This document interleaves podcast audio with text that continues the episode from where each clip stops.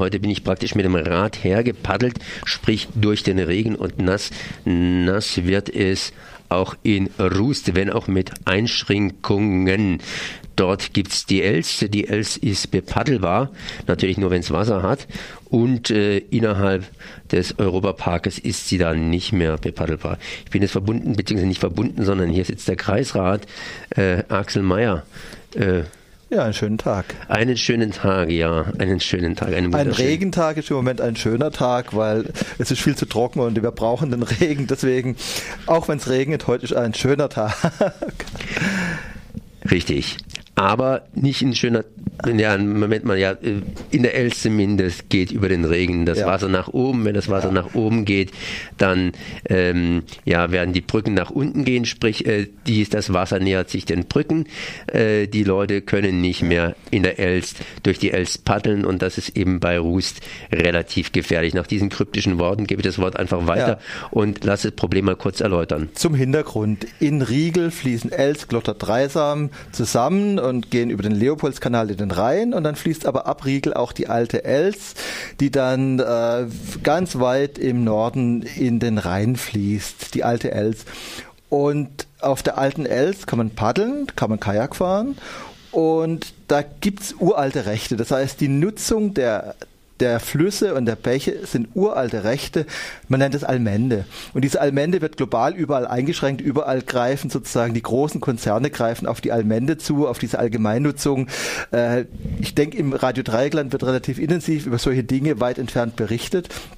Und jetzt ist eigentlich ein altes Recht, dass man auch durch den Europapark paddeln kann. Das konnte man bisher.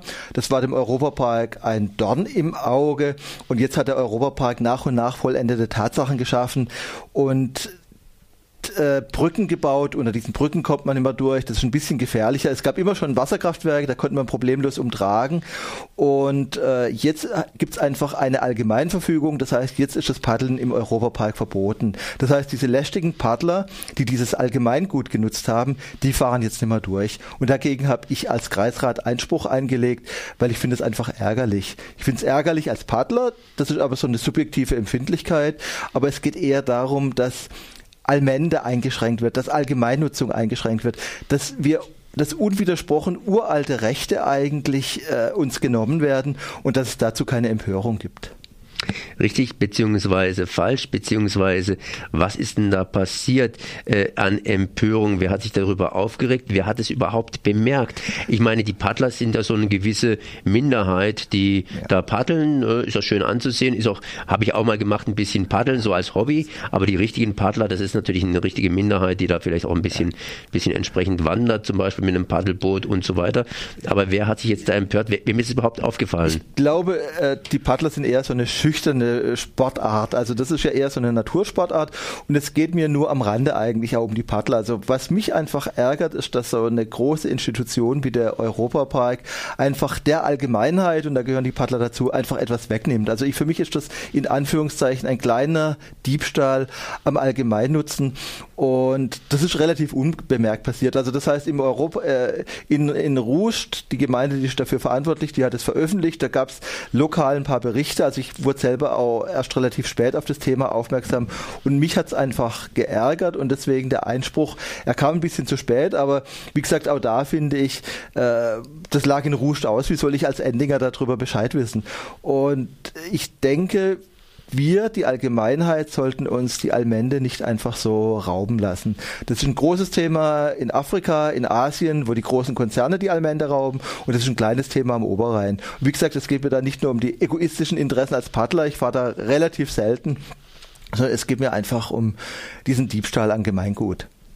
Es ist sowas ähnliches wie Augustinerplatz, wo man auch mehr oder weniger frei drauf kann, obwohl man dann natürlich auch Rechte von anderen zum Teil äh, beschneidet oder so ein bisschen, so ein bisschen so öffentlicher Raum ganz einfach. Also wenn ich jetzt zum Beispiel äh, mich nur aufhalten darf an so einer Institution wie im Bahnhof, wenn da irgendwas Sache ist, also die, die, die, diese kleine Beschränkungen, wobei das sind ich, natürlich ich, Unterschiede. Ich, ich würde es eher geschichtlich sehen. Das heißt, die Allmende, das war früher die Nutzung der Wälder, das war die freie Nutzung der Wälder für die Bauern, das war Gemeinschaft gemeinsames Nutzen.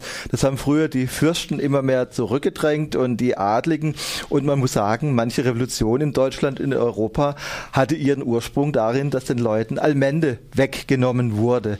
Oh, Davon sind wir beim Europapark weit entfernt, aber es ist ein Thema. Und wo man das relativ deutlich sieht, was ich toll fand, in diesem Sommer ging es ja durch die Medien, da war so, dass der äh, saudische Oberdiktator äh, an die Côte d'Azur kam, wo er ein, wo er ein großes, äh, wo, wo, er eine große Villa hat. Er kam mit hunderten von Bediensteten, äh, kam der Chef von Saudi-Arabien an die Côte d'Azur und für ihn wurde ein Stück Strand gesperrt. Das heißt irgendwie, ich glaube 250 Meter Strand wurden der Allgemeinnutzung entzogen und waren nur noch für Scheich und Co.